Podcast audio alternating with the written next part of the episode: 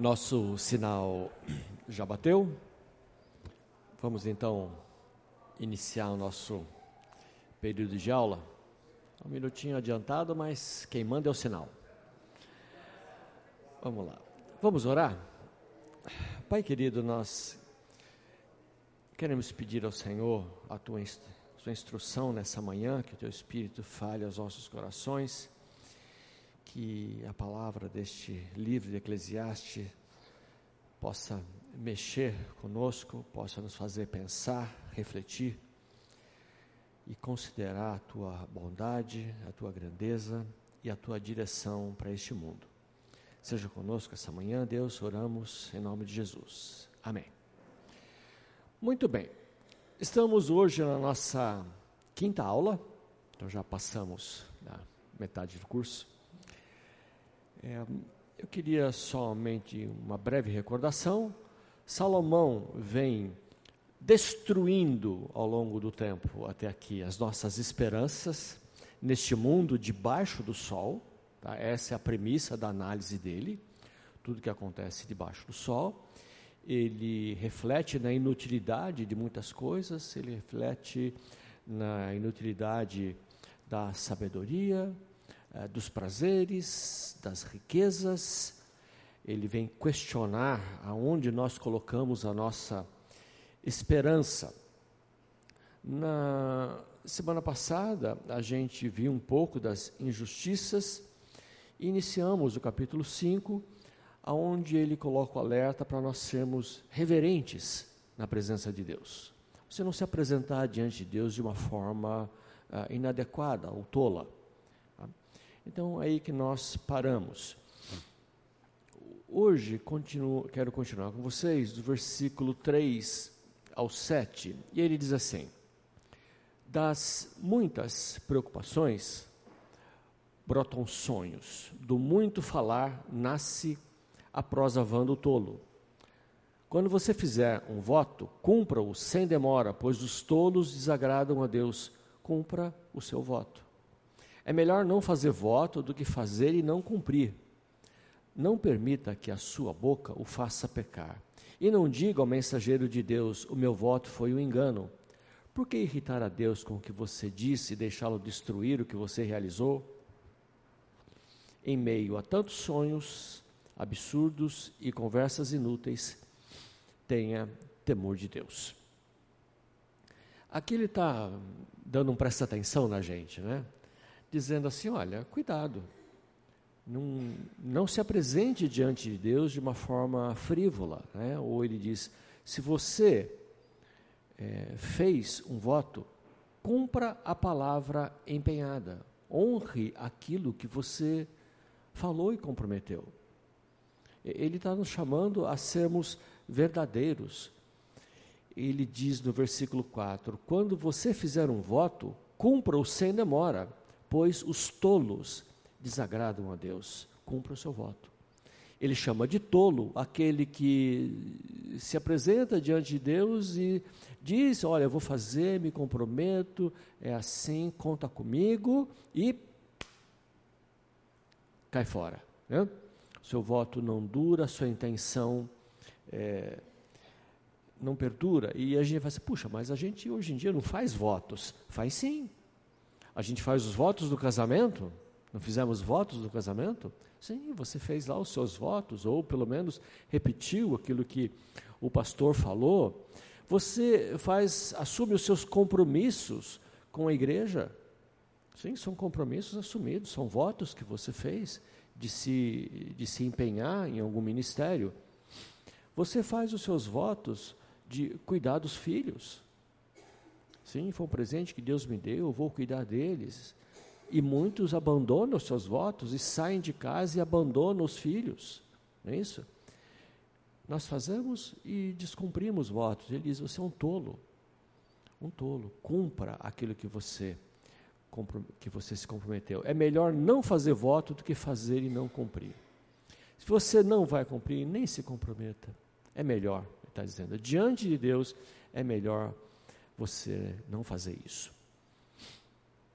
Nós temos que ser verdadeiros naquilo que falamos. Tiago 5,12 diz assim: Sobretudo, meus irmãos, não jure nem pelo céu, nem pela terra, nem por qualquer outra coisa, e a gente conhece bem isso daqui, né?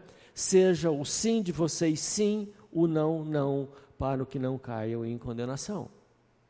Como cristãos, a nossa palavra tem que valer. Antigamente era no fio do bigode, né? Falou no fio do bigode, valia. Mas o cristão não precisa do fio de bigode, não precisa da promessa, não precisa. Você tem que deve cumprir aquilo que você falou, aquilo que você se comprometeu. Essa tem que ser a característica de um cristão verdadeiro. Honra o que você falou. Nós devemos ser verdadeiros naquilo que nós falamos. E nós devemos, além de ser verdadeiros, nós, como cristãos, devemos ser confiáveis, de modo que a minha palavra, que a nossa palavra baste. As pessoas têm que saber que nós, como cristãos, somos confiáveis. Nós temos que ser diferentes das outras pessoas que não são confiáveis. Eu conheço muita gente ambiente de trabalho que não é confiável. Você sabe que não pode confiar. Você sabe que o que aquela pessoa diz vai mudar ao sabor do vento. E você deve conhecer muitas pessoas, infelizmente, dentro da própria igreja, que você sabe, hum, falou, mas sei não, truco. Né? Não sei se isso vai acontecer. Não pode ser assim, meus queridos. Como cristãos, nós temos que ser verdadeiros e confiáveis. As pessoas têm que saber que aquilo que eu disse, eu vou fazer. A não ser que eu tenha dito uma grande besteira e eu devo me arrepender. Eu já falei isso, né? A não ser que você tenha se comprometido com uma grande bobagem e você saiba e veja, não, isso é uma grande bobagem. Aí você deve se arrepender. Caso contrário, cumpra a sua palavra. Nós temos que tratar a vida com seriedade. Então, mantenha firme a sua palavra, mesmo que isso traga a você prejuízo. Não é assim? Eu me comprometi, falei que vou fazer, mesmo que isso me traga prejuízo, eu devo honrar aquilo que eu disse. Eu tenho que assumir aquilo que eu disse, porque Deus leva a sério o que nós falamos que nós prometemos, o que, que nós nos comprometemos, Deus leva a sério.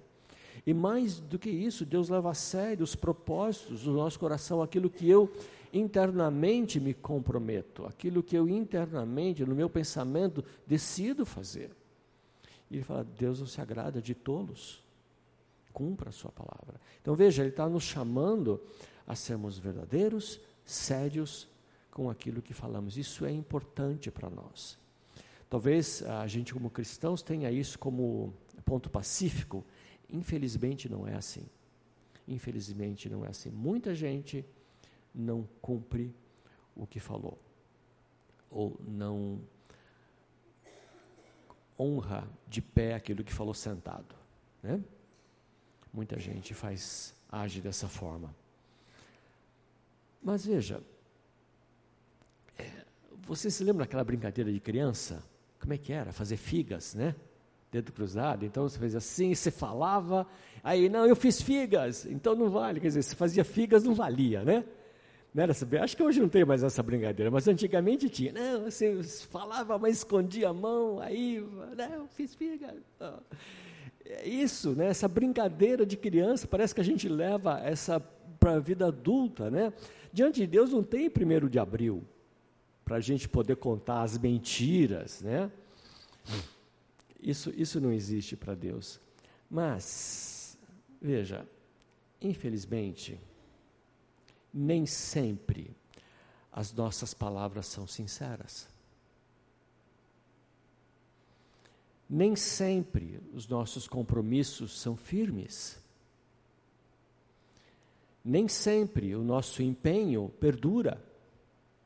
Não é assim? Você decide, e aí depois o seu ânimo cai e você deixa de fazer.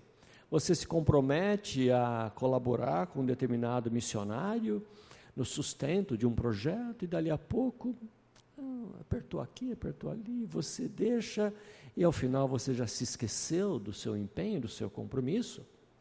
Né? Às vezes a gente fala, ah, passa lá em casa. Passa lá em casa significa não vá. Né? Não vá.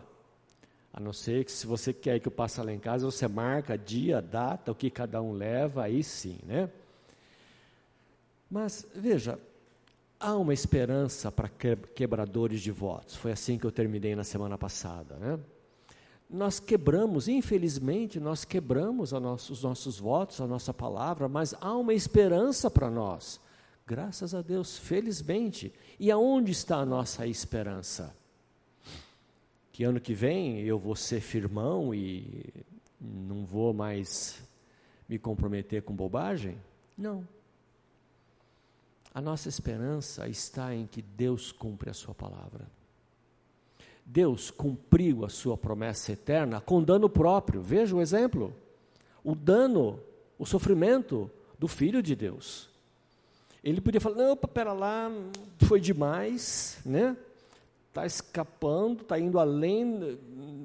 Deus podia ter se arrependido, mas ele não fez, com dano próprio. A palavra assumida foi cumprida. Ele não quebrou seus votos. Veja o que nos diz Tito 1:2, falando da fé e do conhecimento que se fundamentam na esperança da vida eterna, o qual o Deus que não mente prometeu antes dos tempos eternos. Sim, o Deus que não mente prometeu e ele cumpre aquilo que prometeu. Então, com isso, nós podemos, na confiança deste Deus, nos achegarmos a Ele, por intermédio do nosso mediador, por intermédio de Cristo por isso nós podemos nos chegar confiadamente diante de Deus. É Ele que nos restaura, é Ele que nos redime, é Ele a esperança da nossa salvação. Por mais pecador que eu seja, onde está a minha esperança? Que eu vou tomar jeito? Não vou tomar jeito. A gente vai dar uma melhorada, mas o pecado está em nós e nós vamos conviver com ele até sermos redimidos, restaurados.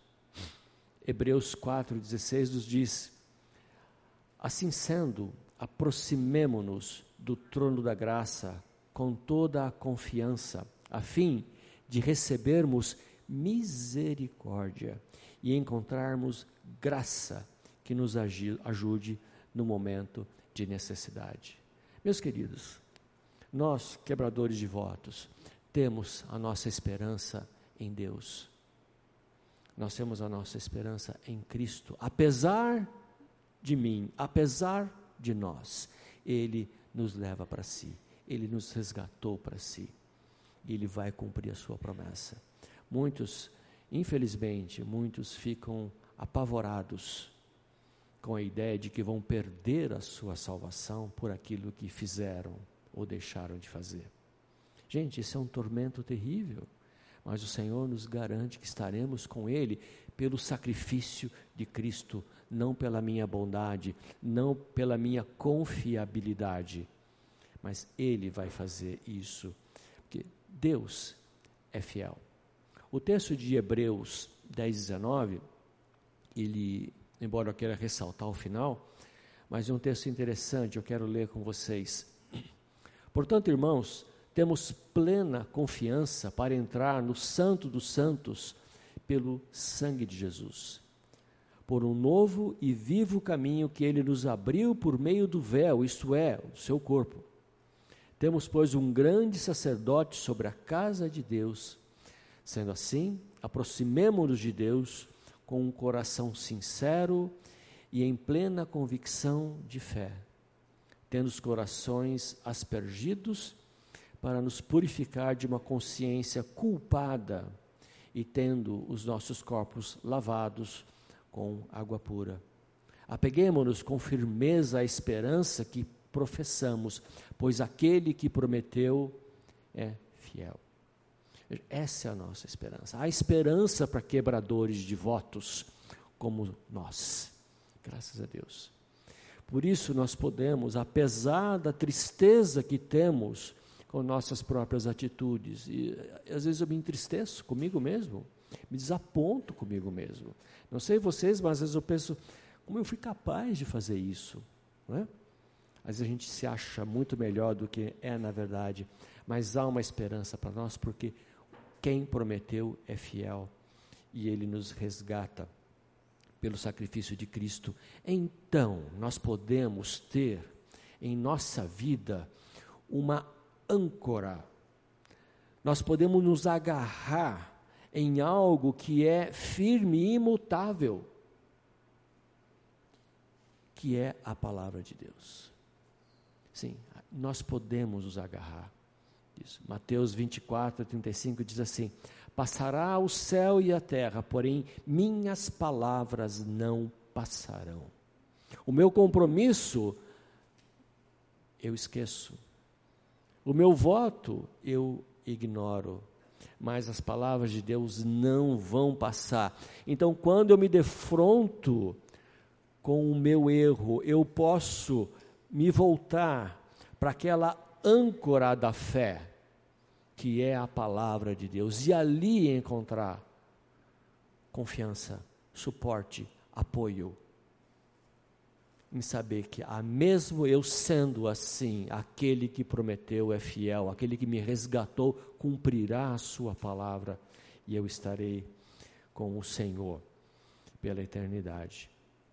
E é importantíssimo a gente ter esta noção na nossa vida, que nós podemos sempre nos voltarmos para Cristo, para a Sua palavra, para Suas promessas, rever a nossa esperança em Cristo. E assim tratar melhor o nosso coração com os nossos desapontamentos, quando nós formos tolos diante de Deus. Nós temos para quem correr e aonde buscar refúgio. E ele continua no versículo 8 e 9. Ele diz assim: é como se agora ele mudasse um pouco de assunto. Embora ele já tenha falado sobre isso no capítulo anterior, né? Se vires em alguma província opressão de pobres e o roubo em lugar do direito e da justiça, não te maravilhes de semelhante caso. Porque o que está alto tem acima de si outro mais alto que o explora, e sobre esses ainda outros mais elevados que também exploram. O proveito da terra é para todos, até o rei se serve do campo. É, é um texto que nos faz pensar, e não sei para vocês, mas para mim me remete à realidade dos dias de hoje. Como Salomão foi, como Salomão é atual naquilo que disse. Ele, a partir de agora, ele muda um pouco a sua ênfase, mostrando os males, e é, é o que ele vai tratar boa parte desse capítulo, os males do, então, nossa busca pelo, pelas riquezas ou pelo dinheiro. Os males que o dinheiro pode trazer à nossa vida. É preciso a gente recordar um, um conhecimento que deveria ser básico para nós e que às vezes nós negligenciamos e ensinar isso para os nossos filhos. Presta atenção para ensinar os seus filhos. Dinheiro não traz felicidade. Não traz, nem manda buscar. Né? Dinheiro não traz felicidade, mas manda buscar. Não, não manda buscar. Esse é um conceito básico, não traz felicidade. E o segundo conhecimento básico é que dinheiro pode sufocar o nosso relacionamento com Deus, é que nós vamos aprender neste capítulo aqui de, de Eclesiastes a idolatria ao dinheiro que nós ah, chegamos é uma das maiores tolices da nossa vida. E vejam, meus queridos, isso deve ser algo que, que deva fazer parte da formação básica que nós devemos dar aos nossos filhos, que por vezes nós não tivemos esta, esta formação, de entender, e nós somos iludidos em achar que dinheiro vai me fazer feliz. Se eu tiver mais, melhor, aí sim eu vou ser feliz. Quando eu tiver, aí sim eu vou estar satisfeito. Quando eu comprar, aí sim a minha vida vai ser legal. E nós vamos ver que, mais uma vez, Salomão vem destruir essa nossa falsa esperança. O que ele ressalta nesses dois versículos é a injustiça que a gente vê e acontece. Ele trata no versículo 8 e 9 a questão da injustiça no mundo. E não precisa ir longe. Né? Basta você ver as notícias dos jornais, das redes sociais, para perceber o que está acontecendo. E isso vai nos lembrar que somos caídos. Gente, quantos recursos são desviados no governo? Em projetos que deveriam ser para o benefício da população, são desviados, são roubados, são sonegados. Ah, não roubei, mas sonegou. São desviados de empresas também, não só do governo, a grande corrupção dentro de empresas. Por que, que algumas grandes empresas agora abriram o bico? Trabalhar os números, não é? Falsificar balancetes para recurso próprio. Nós devemos nos lembrar que somos caídos.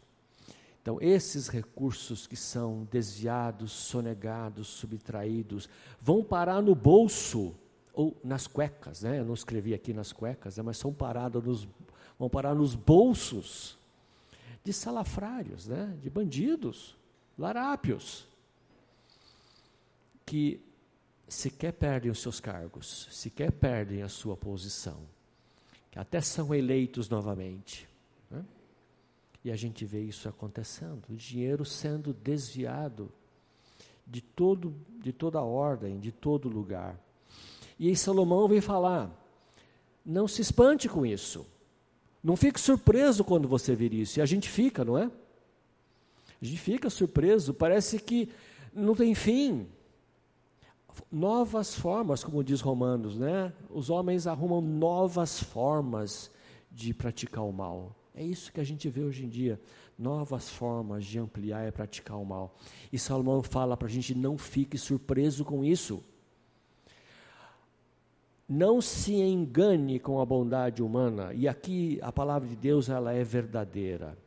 Nós achamos e o mundo quer acreditar numa suposta bondade do ser humano, uma bondade natural das pessoas, numa sociedade bondosa, isso não é realista. Nós estamos na idade da razão, ou não sei se já passamos dela, nós estamos com grande desenvolvimento e você fala: olha como tudo é melhor, olha como tudo hoje é diferente, como o mundo poderá ser uma vida de união, de paz e amor, e aí você olha para o Hamas, e você olha para Ucrânia, e você olha para o Haiti, e você fala: meu Deus, quanta coisa essa sociedade linda, maravilhosa, utópica, ela não é realista. Mas a palavra de Deus é realista ao tratar dessas questões do mundo. O pecado está presente, esta é a realidade, não se engane. Por mais que tenham pessoas boas, ao lado vai ter alguém que não é. Pessoas boas não garantem um governo é, honesto, uma empresa honesta, um lar correto. E o que nós vemos? A corrupção. Nós vemos corrupção em todos os níveis, nós vemos corrupção no governo, nós vemos corrupção nas empresas, nós vemos corrupção nos negócios, nas famílias. Dentro das famílias, pessoas se enganando enganando irmãos, tios, sobrinhos, avós, se aproveitando. E ele diz: não se espante, não fique surpreso com isso, porque o mundo não será bom enquanto as pessoas estiverem aqui nessa condição caída. E ele diz: quando sempre há alguém subordinado a outro que ocupa uma posição superior. O mal, ele quer dizer com isso, é endêmico. Não é você, é quem está acima de você e quem está abaixo de você que entra na dança. Por exemplo, a Petrobras. Nós vimos milhões devolvidos por roubo de terceiro e quarto escalão. Como é que chegou lá? um, vamos falar assim, né? Um gerentinho roubou milhões. Alguém estava sabendo disso abaixo e acima. Né? A corrupção é endêmica. Não se maravilhe com isso. Existem cadeias de exploração e cadeias de acobertamentos. Quando você conhece e olha os meandros e você pensa que nojeira, e é isso mesmo acobertamentos em toda ordem, em, todo, em muitos governos e em muitas empresas. Muitos negócios isso acontece, não é isso? Acobertamentos. E aí, será que isso compensa? O de baixo sabe que pode roubar porque tem alguém em cima que o apoia, que acoberta. Né? E vice-versa. Né? O de baixo é coberto de cima, o de cima é coberto de baixo, e vamos, cada um leva seu pedaço, sua fatia, um protege o outro. O que, que é isso? É uma gangue, né? Isso é uma gangue, é uma quadrilha. E nós vemos o código de silêncio. O código. Ninguém fala nada. Você entra na favela, e lá tem alguém escondido e você pergunta, ninguém sabe nada, ninguém viu nada. Né? Medo. Acobertamento. Você vai numa empresa e pergunta, não, não sei de nada. Não, não, só rumores. Né? E assim vai a nossa vida. E a quadrilha coopera e ninguém é pego. E nós chegamos à conclusão: o crime compensa. Não é assim? Bom, pelo menos nesse país parece, né? Que o crime compensa. Ladrões soltos, quadrilheiros botados para fora, saindo pela porta da frente da cadeia, e a gente vê muitas coisas e você fala, gente, está compensando. Você ganha lá uns milhões ou bilhões, pega lá um, dois aninhos de cadeia, com muitos benefícios e sai com né, uma granona. Está compensando, né? Está compensando. Aonde nós temos que olhar? Aquele que foi colocado para promover o bem está fazendo o mal. O dirigente, o diretor, o prefeito, o governador, o presidente, o presidente da empresa, que foram colocados ali, o juiz, que foram colocados ali para promover o bem, acabam fazendo o mal. As autoridades são dadas por Deus para quê? Hã? Para o bem. Deus coloca as autoridades para que ela exerça justiça e promova o bem.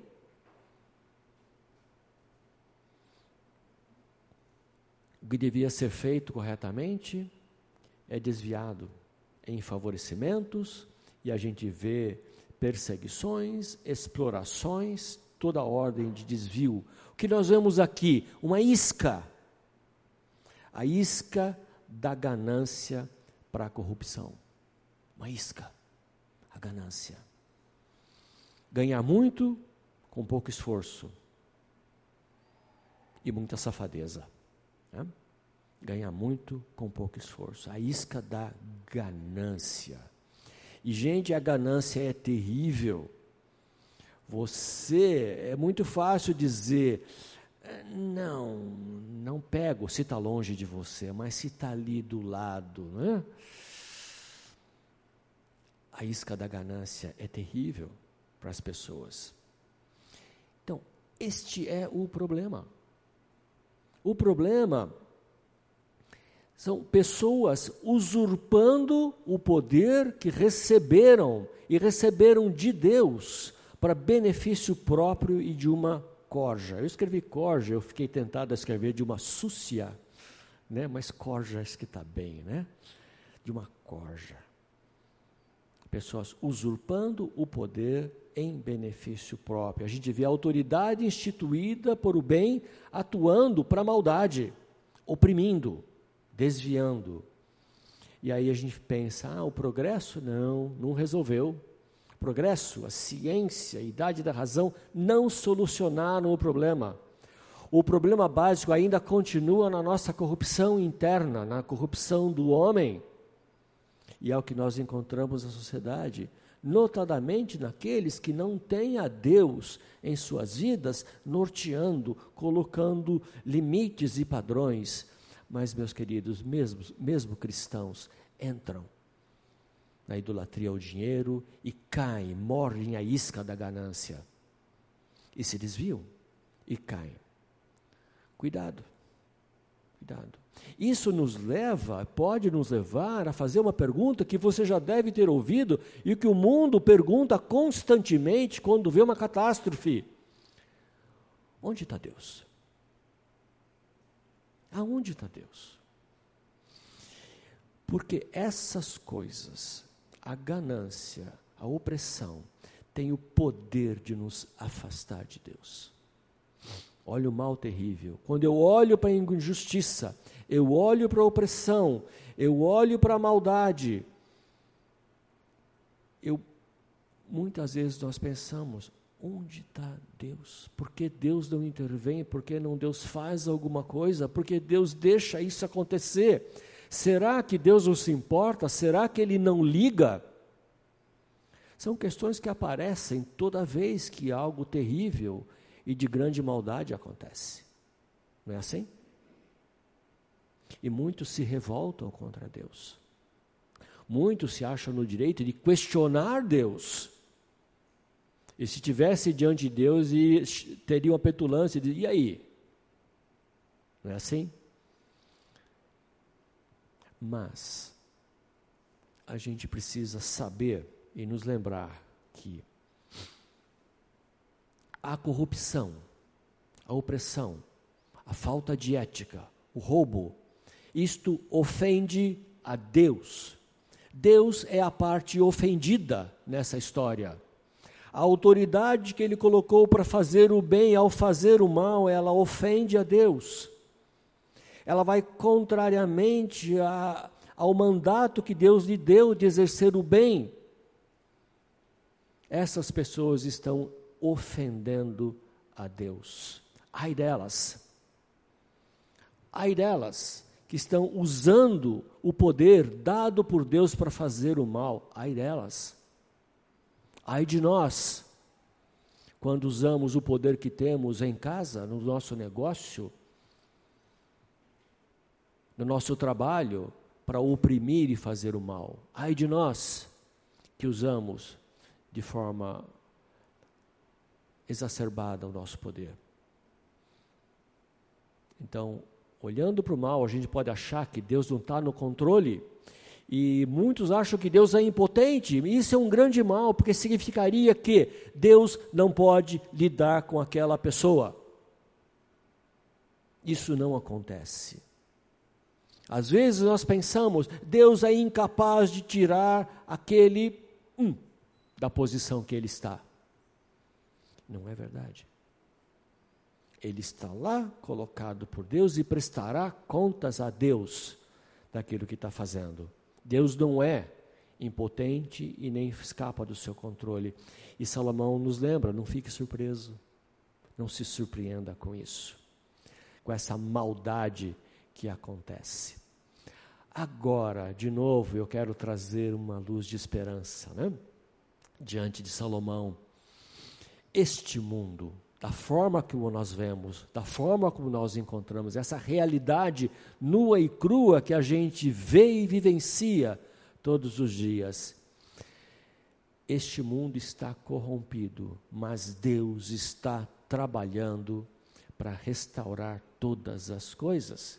É o texto de Atos 3, 21, nos diz: é necessário que ele permaneça no céu, falando de Jesus, até que chegue o tempo em que Deus restaurará todas as coisas, como falou há muito tempo por meio dos seus santos profetas. Deus está trabalhando e Ele restaurará todas as coisas. Toda essa maldade que nós vemos hoje, Deus está trabalhando e vai restaurar todas as coisas. Essa é a nossa esperança. E Salomão fala: não se surpreenda com este mundo. Este mundo é maldade, é pecado, é desvio. Nós só encontraremos justiça e plena alegria quando estivermos com Ele, quando Ele restaurar todas as coisas. Meus queridos, amém. Amém. Que seja assim, que seja essa a nossa esperança. Enquanto isso, não se surpreenda com aquilo que você vê, com os frutos da maldade. Então, nada disso satisfaz. Tudo que acontece no mundo, no mundo, eu estou chamando aqui do mundo exterior, mas também no nosso mundo interior, no nosso mundo interno, há muita coisa que pode nos desviar de Deus. Dinheiro não satisfaz, mas também traz muitas dores. Aqui Salomão ele inverte. Primeiro, até agora ele está olhando para o exterior. A maldade, a opressão que eu vejo agora, ele se volta para dentro. O que acontece dentro de mim? Dinheiro não satisfaz e também traz muitas dores quando ele diz no versículo 10: Quem ama o dinheiro jamais terá o suficiente. Você ama o dinheiro? Você nunca vai ter o suficiente. Quem ama as riquezas, se você ama as riquezas, jamais você vai ficar satisfeito com os seus rendimentos. Isso não faz sentido.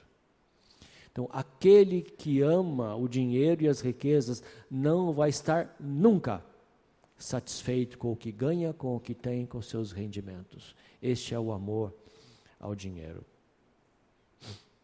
Então, Salomão aqui, ele sai do, da área pública, vem para a área particular, vem falar de nós mesmos, e nós somos fascinados com a riqueza.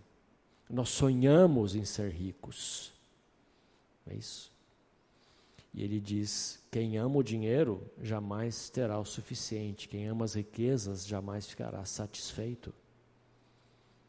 Quantos de nós já não sonhou em ter um pouco mais? Quantos de nós? Bom, fala a verdade, né?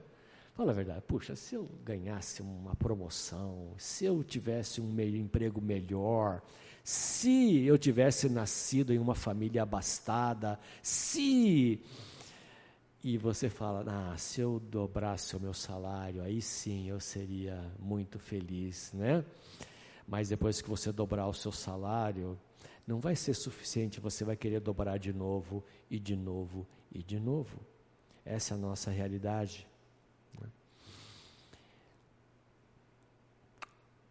Há uma grande lacuna no nosso coração, nós já falamos disso em aulas anteriores. Há uma lacuna um vazio, há uma grande insatisfação nas nossas vidas.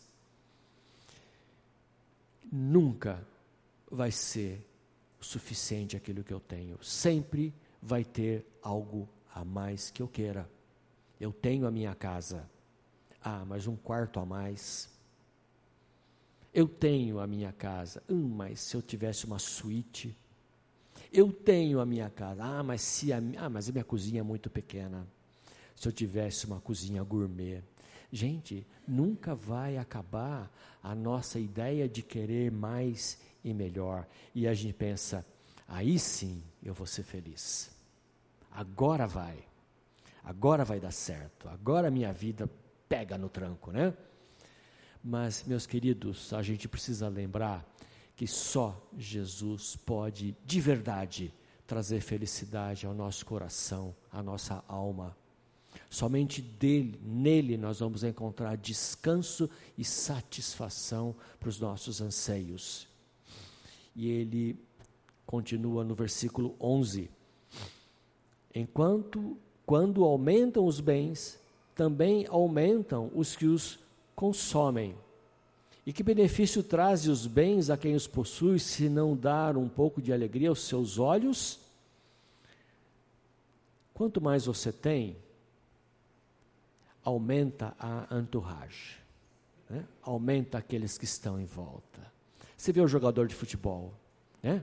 ele está ganhando muito dinheiro e ele leva os parça para morar com ele na Europa. Né? E você tem muito dinheiro e você vem lá, todo mundo se pendurando. Quanto mais dinheiro, mais sócios você arruma para sustentar. Né? E o exemplo é a corte de Salomão. Se você olhar lá em 1 Reis 4, você vê o provimento da corte de Salomão: 40 bois assim, 20 bois assados por dia, mais as gazelas e os, as aves e não sei que, e não sei quantos toneladas de farinha. E quanto mais você tem, mais gente vai ter para sustentar. Você tem uma casona, agora você tem que ter o jardineiro, você tem que ter o piscineiro, você tem que ter a faxineira, a empregada, mais gente para cuidar. Quanto mais você tem, mais aumentos que os consomem. Não é isso? Vamos fazer um intervalo e a gente volta. Muito bem. Então, Salomão vem é, nos alertando da opressão, ele vem nos alertando do amor ao dinheiro, uh, a ganância de que, que nunca tem fim nas nossas vidas. E agora ele fala algo do sono ameno do trabalhador. O sono do trabalhador é ameno, quer coma muito, quer coma pouco, quer coma muito, mas a fartura de um homem rico não lhe dá tranquilidade para dormir. Interessante ele falar isso, né? Ele vem dizer que a vida mais simples nos traz mais tranquilidade. Quanto mais eu tenho, mais preocupações eu me vejo envolvido e obrigado. O trabalhador tem uma vida simples, ele não tem tanto o que pensar e, e planejar e se preocupar. A vida dele, o sono é ameno sem preocupações. Mas a, a, as preocupações da riqueza não deixam dormir sossegado. Você está pensando nos seus investimentos, né?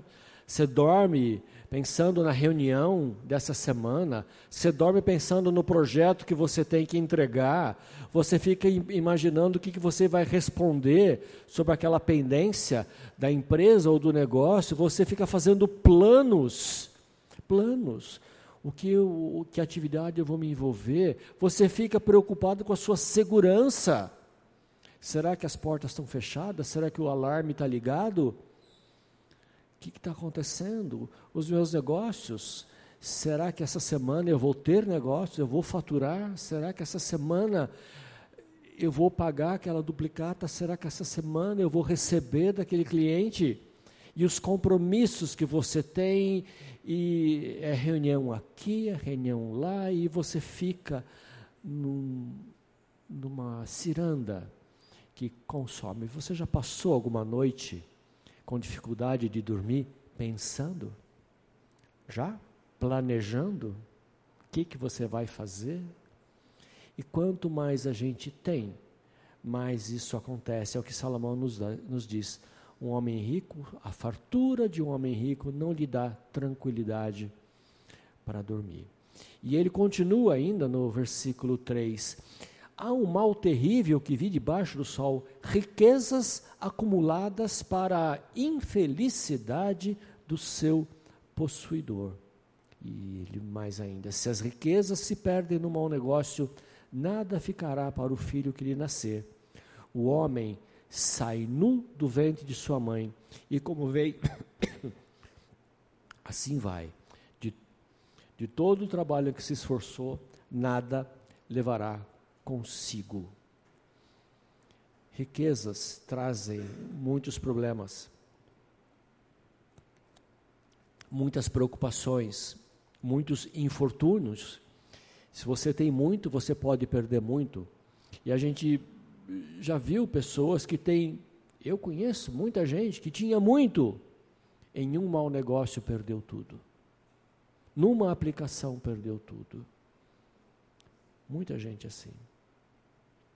Coisas que se perdem nas oscilações dos negócios, nas oscilações da economia, uma guerra não sei aonde afeta meu negócio aqui, uma pandemia de não sei de que forma acaba com o meu negócio, o meu ganho.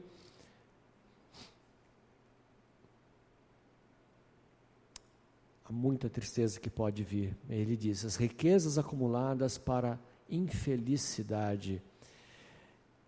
Veja, é preciso muito dinheiro para sustentar um determinado estilo de vida. Gente, subir é fácil. Né? Você se acomodar com mais é fácil, é uma delícia. Você se adequar para menos é muito mais difícil. Né? Preciso muito dinheiro para sustentar um determinado estilo de vida. Mas o que parece sólido, o dinheiro que a gente tem que está garantido, pode cair como um castelo de cartas. Não é assim? A gente vê empresas sólidas, a Saraiva. Acabou. Acabou. Décadas de solidez. Acabou. Quantas coisas acabam? Os matarazos. Acabou. O Guinle. Acabou. Muitas riquezas se foram. E essas falências, não é? muitas famílias sofrem, como ele diz no versículo 14. Né? A família sofre. Quanto mais você tem, mais você tem a perder. Né? E é difícil de falar, chegar em casa e falar assim, gente, perdi tudo. Né? Pior ainda é quando o camarada morre e aí a família fala, poxa, vamos ver o que, que sobrou e vai ver que só sobrou dívidas. Né? só sobrou dívida para pagar. Era tudo um castelo de cartas, era uma ilusão. Por trás daquilo tudo havia um montão maior ainda de dívidas a serem pagas. Né? A família sofre. Provérbios 23, 4 diz assim: Não esgote as suas forças tentando ficar rico. Tenha bom senso. As riquezas desaparecem sem assim que você as contempla. Elas criam asas e voam como águias no céu. Você recebe o salário e né, é o bumerangue, vai e volta, né? É, você recebeu, já pagou tudo e o que, que sobrou? Nada. E você fica esperando o próximo. Tem asas, né? As coisas vão e voltam. E quantas é, coisas acontecem dentro da família brigas familiares, brigas de irmãos por causa de heranças, herdeiros, favorecimentos, ressentimentos que vão desgastar o coração, famílias destruídas por causa de dinheiro. Quer destruir? Põe dinheiro no meio. Os irmãos vão brigar. O filho e a mãe e o pai vão brigar por ganância dinheiro. Muitas famílias que pareciam sólidas se destroem quando tem que disputar ou dividir dinheiro. É a ruína de muitas famílias. Cada um leva o seu naco, o seu bocado, mas nunca mais se falam. Famílias destruídas pela riqueza. Agora, no versículo 15, quando ele falou: O homem sai nu do ventre de sua mãe e convém assim vai nós não vamos levar nada do que temos. Não sei se vocês já repararam, se vocês já foram em funerais, se já repararam no caixão. Caixão não tem gaveta. Já repararam isso? Caixão não tem gaveta. Você não vai levar nada do que você tem. Não dá para botar lá a sua coleção, não dá para botar lá o seu dinheiro, não, você não vai levar nada. Assim como a gente sai, a gente como a gente vem ao mundo, a gente vai voltar. Não, não vamos levar nada. Mais do que isso, o dinheiro pode ser para a gente um peso morto, que nós carregamos, que nos prendem, que nos impedem de desenvolver a nossa vida espiritual com o Senhor, que coloca empecilhos na nossa vida. E o exemplo disso é o jovem rico. Acho que o Fernando falou dias atrás, né, sobre o jovem rico. Qual era o problema do jovem rico? Ele amava as suas riquezas, a ponto de não seguir a Jesus. Ele amava tanto as suas riquezas a ponto de abrir mão de Jesus. Ele se afastou entristecido porque tinha muitos bens, era muito rico. Veja, a riqueza impedindo o nosso progresso espiritual, a nossa comunhão com o Senhor, porque você fica mais preocupado em ter e ter mais e cada vez mais, que não sobra tempo nem interesse para andar com o Senhor. Essa é a isca que nós mordemos da ganância. O jovem rico, vocês podem ler lá em Lucas 18, de 18 a 29. Então, o dinheiro pode ser um ídolo que precisa ser abandonado. Poucos ídolos têm esse poder de visgo tão forte quanto o dinheiro e as riquezas. É algo impressionante. É fácil ter, é muito difícil deixar de ter. Né? Ah, mas se eu sonegar, eu vou ter mais. Se eu deixar de sonegar, meu negócio vai morrer. O que, que você decide? 1 Timóteo 6,10 nos diz: Pois o amor ao dinheiro é a raiz de todos os males. E nós conhecemos bem esse versículo, né? O amor ao dinheiro, não o dinheiro, o amor ao dinheiro é a raiz de todos os males. Algumas pessoas, por cobiçarem o dinheiro, desviaram-se da fé e se atormentaram a si mesmos com muitos sofrimentos. E paralelo a isso, nós temos Hebreus 13 que diz: conservem-se livres do amor ao dinheiro e contentem-se com o que vocês têm. Esse é um alerta muito importante para nós, e nós já falamos antes do contentamento com aquilo que temos e com aquilo que Deus nos dá.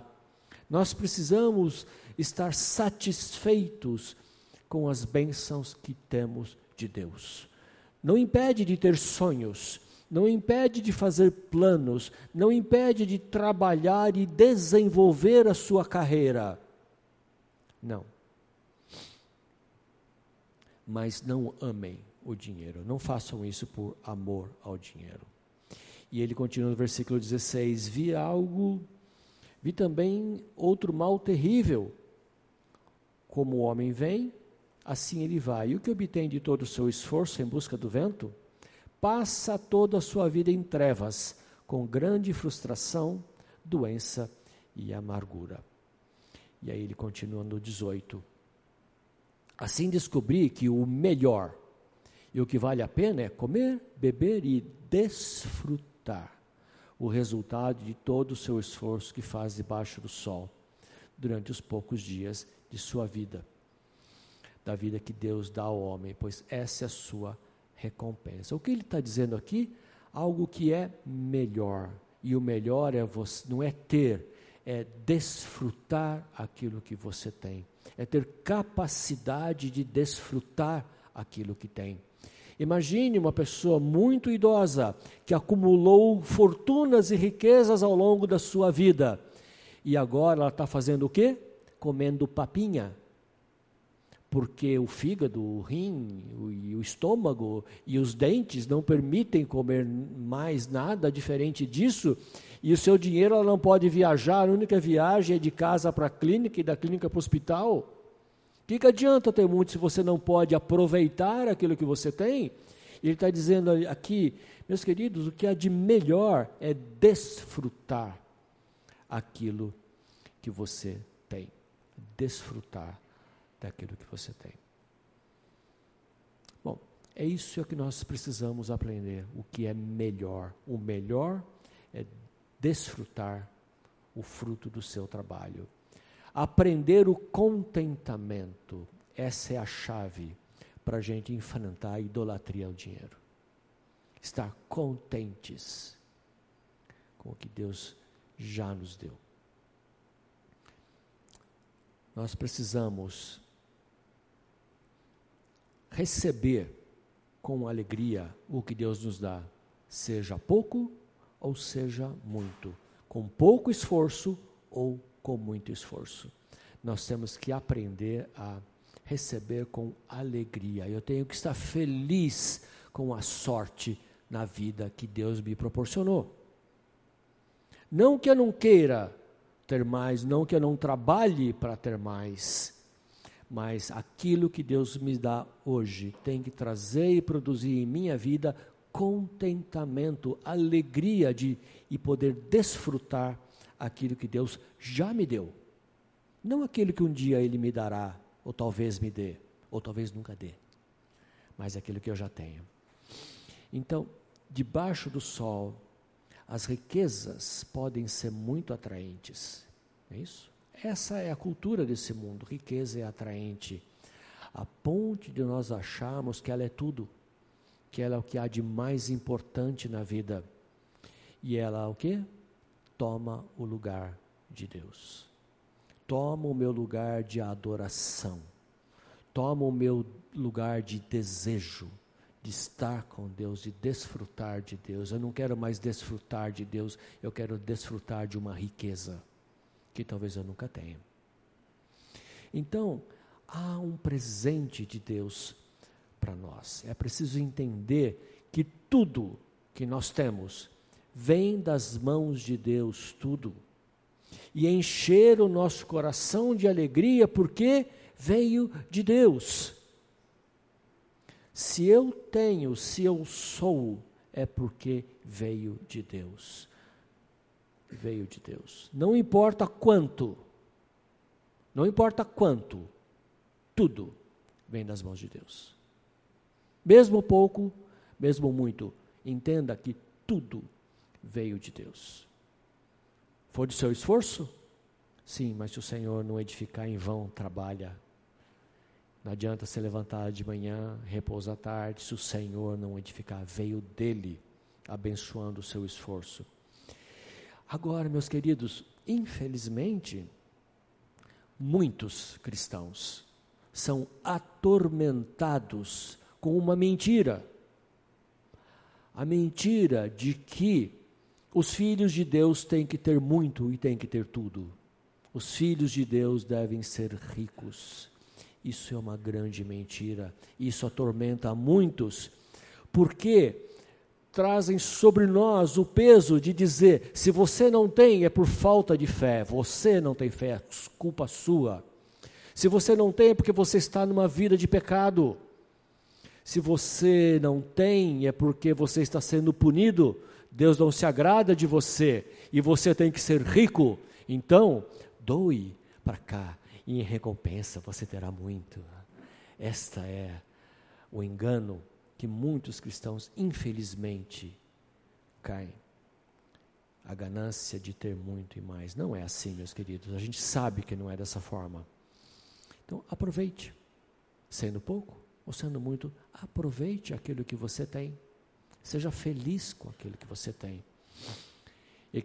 No 5,19 diz em Eclesiastes: E quando Deus concede riquezas e bens a alguém e o capacita, capacita a desfrutá-los e aceitar a sua sorte e ser feliz em seu trabalho é um presente de Deus, meus queridos, é um presente de Deus para nós termos e desfrutarmos o que temos. Isso é um presente. Não adianta você ter e não conseguir desfrutar. Não adianta você ter e continuar preso na ganância de não desfrutar porque você precisa ter mais. Você não se cansa da sua riqueza, você não se cansa de ter rendimentos e você não para, não aproveita, não descansa porque você precisa trabalhar para ter mais e você é escravo do pecado, você é escravo da ganância, você é escravo da ideia de ficar rico. Vem então um alerta.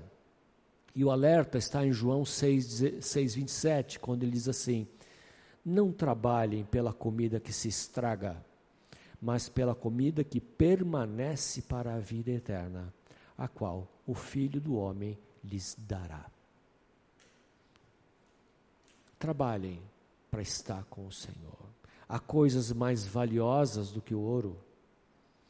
Nós vemos no Salmo 19, 10, talvez você se lembre, falando da palavra de Deus, dos mandamentos do Senhor, que eles são mais desejáveis do que o ouro, mais do que muito ouro depurado, são mais doces de, do que o mel e o destilar dos favos. Sim, é muito mais importante. Eu queria ilustrar isso com uma figura. Esta é a figura. Este é o quadro de chamado Banqueiro e Sua Mulher de Quentin Matisse. Matisse está no Louvre. E ele foi pintado no século XVI em Antuérpia. Antuérpia naquela altura era uma cidade muito próspera, muitos mercadores, muito dinheiro, novos ricos. E aqui o pintor retrata um banqueiro, sua mulher. E o que ele está fazendo? Ele está absorto contando o seu dinheiro, contando as suas riquezas, acumulando as suas pérolas, não é? Muito, muito. E ao lado, a sua mulher, ela tem nas mãos um livro muito bem ilustrado, que nessa, nos, nos anos 1500 eram poucos os livros, e para ser ilustrado tão ricamente, talvez pudesse ser uma Bíblia ou um devocional. E ela tem esse livro nas mãos, mas aonde ela está olhando? Onde ela está, onde ela está absorta?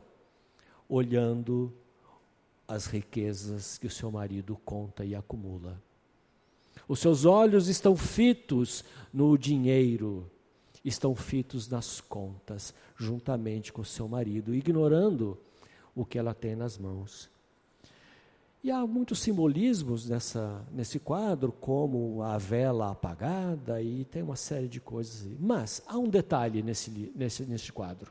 Há um detalhe que pode passar despercebido. E o detalhe está aqui. Há um pequenino espelho na mesa, voltado para o outro lado da sala. E este pequenino espelho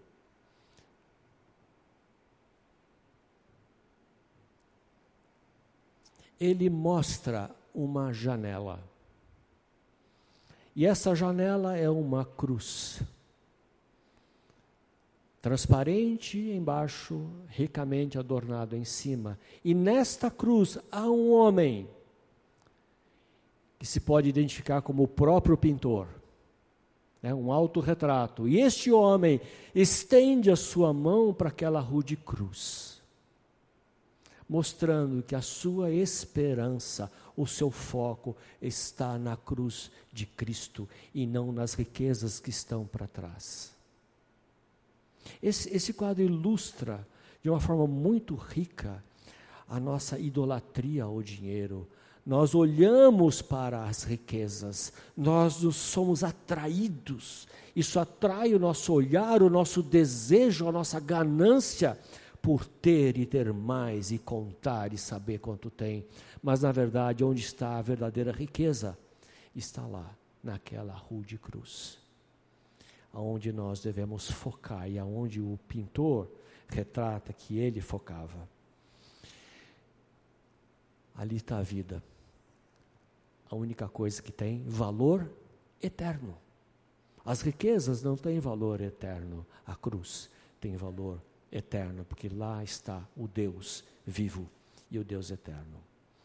Então, a riqueza da palavra é porque por ela nós aprendemos acerca de Deus e do seu Filho. A palavra de Deus é que nos dá a perspectiva correta. Ela coloca Cristo em seu devido lugar e coloca os ídolos também no seu devido lugar. Por ela nós aprendemos a aproveitar tudo que temos, os dons, os bens, como dons de Deus, como presente de Deus. E como ele diz no versículo 5 de Eclesi no versículo 20 de Eclesiastes 5, raramente essa pessoa reflete no fato de que a sua vida é curta, porque Deus o mantém ocupado com a alegria do seu coração. Sim, Deus pode nos manter ocupado, alegres a ponto de você sequer pensar na morte, porque você sabe que está e estará com o Senhor, e a morte é quase que irrelevante, mas é simplesmente um passo para o eterno. Eu queria continuar com vocês no capítulo 6, de 1 a 12, é um capítulo curto. Né? Se, no capítulo 5, Salomão abordou o, o problema de querer ter tudo, de se desgastar em ter tudo, em ter mais, não estar satisfeito com o dinheiro, com aquilo que o dinheiro pode comprar. A busca por aquilo que é inatingível, a satisfação do coração. Agora, no capítulo 6, ele muda. Antes era alguém que queria ter tudo, mas agora é alguém que já tem tudo. Já tem tudo. Talvez aqui seja até autobiográfico, não podemos dizer. Mas ele se refere a alguém que já tem, mas que não satisfaz o seu coração. Não é alguém que está querendo ter, é alguém que já tem. Ele diz assim, no versículo 1. E vi ainda outro mal debaixo do sol que pesa bastante sobre a humanidade. Deus dá riquezas, bens e honras e honra ao homem, de modo que não lhe falta nada que os seus olhos desejam. Tem tudo mas Deus não lhe permite desfrutar tais coisas, e outro as desfruta em seu lugar. Isso não faz sentido. É um mal terrível. Ele está falando de novo né, da fugacidade do dinheiro, de alguém que não consegue aproveitar tudo que tem. E ele diz: é um mal terrível você não conseguir desfrutar o que tem. Ser mais e mais e mais a ponto de não conseguir desfrutar. Pensa nos grandes bilionários, eles desfrutam de tudo o que têm? Não. Talvez tenham propriedades que nunca tenham visitado. Mas essa pessoa é feliz por ter tudo? O exterior, aquilo que a gente consegue ver, aquilo que a gente observa, e alguém que tem tudo, você fala, puxa, se esse camarada tem tudo, ele deve ser feliz. Né? Ele deve ser alegre, contente, não tem dor de cabeça nem dor de barriga. Esse camarada tem tudo. Mas lembre-se que o exterior não mostra as dores internas. A gente gosta de, de números, né? Tem o, os índices, né? IDH, IPC, não sei o que lá. Eu criei um novo índice, o IHF. Né? O índice IHF não funciona, é o indicador humano de felicidade. O indicador humano de felicidade não dá certo. Ele não funciona. Porque você olha e nós olhamos por exterior e nós vemos o camarada no jatinho. Nossa, esse camarada é... E você não sabe o que ele tem por dentro.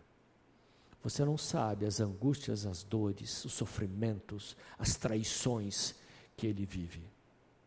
Há uma música antiga, talvez alguns de vocês, poucos de vocês devem se lembrar, do Chico, chamada Notícia de Jornal. Alguém se lembra? Notícia de Jornal do Chico? Acho que não. Diz assim a música. Ele fala, é, não é um LP muito antigo. Diz assim: Tentou contra a existência num humilde barracão, Joana de Tal, por causa de um tal João. Depois de medicada, retirou-se para o seu lar. E aí a notícia carece de exatidão. O lar não mais existe, ninguém volta ao que acabou. Joana é mais uma mulata triste que errou. Errou na dose, errou no amor, Joana errou de João. Ninguém notou, ninguém tentou na dor que era o seu mal. A dor da gente não sai no jornal. Gente, essa é uma frase que por muito tempo me impressiona. A dor da gente não sai no jornal. E nós podemos olhar e ver as aparências da riqueza e falar assim: aí sim, esse sujeito é que é. E você não sabe o que tem lá dentro. Você não sabe a podridão que pode ter. Você não sabe as dores e as angústias que aquilo gera. Você não sabe as insatisfações não atendidas daquela alma. Porque ele pode ter tudo, mas o buraco de Deus ainda está lá para ser preenchido. A eternidade no nosso coração está lá, batendo. E ele continua: um homem pode ter mais de cem filhos e viver muitos anos, no entanto, se ele não desfrutar as coisas boas da vida, de novo, desfrutar das coisas boas da vida. Se não desfrutar as coisas boas da vida, digo que uma criança que nasce morta e nem recebe um enterro digno tem melhor sorte do que ele. Aqui de novo, Salomão chutando o balde, né? Ele nasce em vão e parte em trevas, e nas trevas o seu nome fica escondido. Embora jamais tenha visto o sol ou conhecido qualquer coisa, ela tem mais descanso do que tal homem. Pois de que lhe valeria ter dois mil anos e não poder desfrutar a sua prosperidade?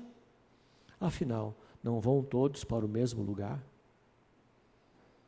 E o que ele está falando aqui de novo é de você conseguir desfrutar o que você tem. Não adianta você ter tudo se você não conseguir desfrutar nada. Não adianta você ter muito e não aproveitar. Você precisa estar contente e aproveitar aquilo que você tem. Desfrutar da sua prosperidade. E o contentamento, nós já falamos de contentamento antes, é tendo muito, tendo pouco. Se você não puder desfrutar, a sua alma vai se aborrecer da vida se você não conseguir desfrutar. E às vezes nós ficamos sonhando, quando eu tiver, então eu vou ser feliz. Eu acabo me esquecendo de ser feliz com aquilo que eu já tenho. Eu esqueço de ser feliz com aquilo que Deus já me deu, com a minha situação hoje. Isto é contentamento. Não é? Nós esquecemos disso. E nós ficamos reclamando. Vocês já viram, é, é, às vezes comento com a Silma, né? é muito estranho, às vezes você conversar com pessoas que estão voltando de uma longa viagem. Né? De uma longa viagem. E às vezes é a viagem dos sonhos para muita gente. Foi para a Europa, foi para os Estados Unidos, foi para não sei aonde, e voltou, e você tanta gente querendo fazer aquela viagem. E o que, que a pessoa conta na volta? E aí, como é que foi? Nossa, que voo horrível.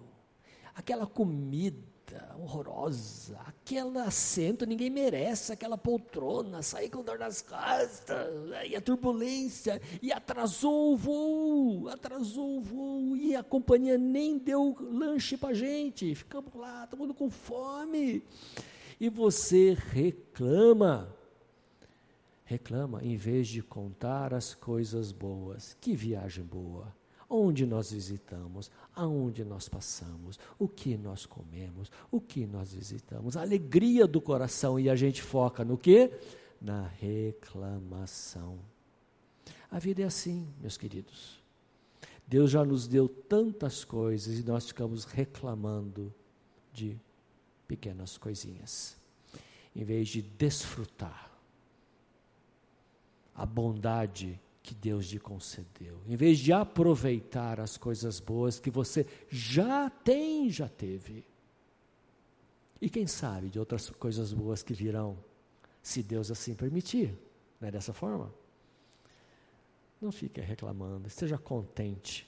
Aproveite cada gole, cada garfada, cada passeio, cada coisa que seus olhos virem Aproveite o que seus olhos estão vendo. Aproveite isso. Então, não faça da riqueza, das, da posse de dinheiro, recursos, o seu Deus. Aproveite sem consciência pesada aquilo que você deu, tem, aquilo, o dom que Deus te, lhe concedeu, a graça que você tem. E mais, agradeça, celebre Aproveite, porque são coisas boas. Nós falamos semana passada, tem gente que fica. Nossa, mas tem gente na África passando fome eu estou com essa picanha na minha frente. Gente, Deus te deu, aproveite. Deus te deu. É bondade dele para a sua vida, aproveite sem ressentimento, sem dores de cabeça. É, aproveite. Mas eu preciso lembrar vocês que muitos dos nossos anseios e desejos não serão satisfeitos nessa vida. Durma com isso. Você não vai ter tudo, a gente vem falando desde o início, você não vai ter tudo o que você quer, mas nós não vamos realizar todos os nossos sonhos, nós não seremos tudo o que poderíamos ser. Isso faz parte de um mundo caído, onde a injustiça e a falta de oportunidades, e ainda mais, o tempo, não vão permitir você ter tudo o que quer, não vão permitir você ser tudo o que você poderia ser. Tenho certeza que muitos aqui poderiam ser governadores, presidentes, gerentes, mas o tempo não vai permitir você desenvolver as suas habilidades para ser. Nós não vamos conseguir desenvolver todo o nosso potencial, não há tempo para isso. Eu não vou aprender todas as línguas que eu quero, eu não vou ter todas as habilidades que eu quero desenvolver, eu não vou conseguir tocar o que eu gostaria de aprender a tocar. Né?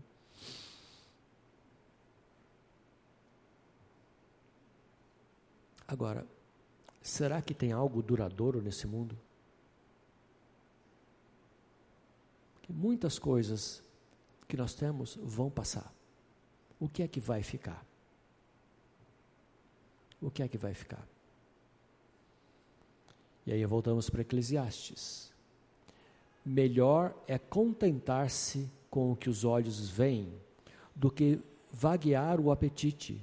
Isso também não faz sentido, é correr atrás do vento. Em outra versão, na revista atualizada, diz assim: melhor é a vista dos olhos do que o andar ocioso da cobiça. Também isso é vaidade, correr atrás do vento. Ele diz: se contente com, os, com, os, com o que os seus olhos estão vendo. É melhor você se contentar do que o andar ocioso da cobiça. É como se a cobiça fosse uma vadia, ociosamente andando, procurando, olhando, se atraindo, querendo buscando algo para ser atraído, para querer, para botar lá o meu desejo, o meu anseio. É alguém que está vagueando a busca de atrações. A atração da cobiça num andar ocioso.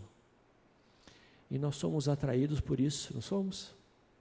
Quanta coisa a gente bate o olho, pô, não sabia que isso tinha, nossa, como é que eu vivi sem isso até hoje? Ah! Eu preciso disso para viver. Agora sim a minha vida vai para frente, né? Esse nunca soube que tinha esse molho, agora tem esse molho. Ah, que maravilha! Agora sim, né? Eu vou ser feliz. E a gente fica andando procurando essas coisas. É melhor o contentamento do que sonhos inatingíveis. E esses sonhos inatingíveis, por vezes, vão nos tirar a alegria e vão nos impedir de desfrutar das bênçãos de Deus. Enquanto eu fico com o olhar fixo, fito na minha riqueza, contando meu dinheiro, eu me esqueço da rude cruz, que lá está o valor eterno lá está aquilo que permanece, lá está o que é melhor para minha vida. Muitas vezes os sonhos me impedem de desfrutar da bondade e das bênçãos de Deus. Cuidado, meus queridos. E a gente é muito facilmente atraído e levado por essas coisas. Eclesiastes 6, de 10 a 12, é o final do capítulo, ele diz assim: a tudo quanto há de vir já se lhe deu o nome, E sabe-se que o homem, o que é o homem, e que não pode contender com quem é mais forte do que ele. É certo que há muitas coisas que só aumentam a vaidade, mas que aproveita isso ao homem? Pois quem sabe o que é bom para o homem durante os poucos dias de sua vida de vaidade, os quais gasta como sombra? Quem pode declarar ao homem o que será depois dele debaixo do sol? Há uma incerteza neste mundo. Mas aquilo que é incerteza para o mundo, para Deus é certeza. Deus já nomeou todas as coisas. E nós podemos olhar e falar assim: não faz sentido. Deus já planejou. Deus já deu nome. É incerteza para Deus. Só mais um, um pouquinho eu já termino, tá bom? Salomão deixa cada vez mais claro que nós não vamos encontrar satisfação nesse mundo, sendo rico, sendo pobre, sendo sábio, sendo tolo. Nenhum prazer na vida vai resolver vai resolver este buraco no coração. Pode parecer que o acaso governa, não é aquela música, né? Vamos viver, a, casa me controla, não sei como é que é a música. Mas parece que o acaso controla governa o mundo, mas o mundo não é tão aleatório quanto parece. O mundo não é aleatório. Tem alguém no comando, tem alguém que planejou todas as coisas, tem alguém que nomeou todas as coisas. Deus está no controle desse, desse mundo, meus queridos. Nós não podemos esquecer isso, por mais que pareça loucura, Deus está no controle. E nós precisamos descansar na providência de Deus. Ele é bom. Deus é bom. E a maior demonstração de bondade de Cristo está onde? Nas minhas posses, na minha riqueza, no meu emprego. Aonde está a demonstração de bondade de Cristo na minha vida?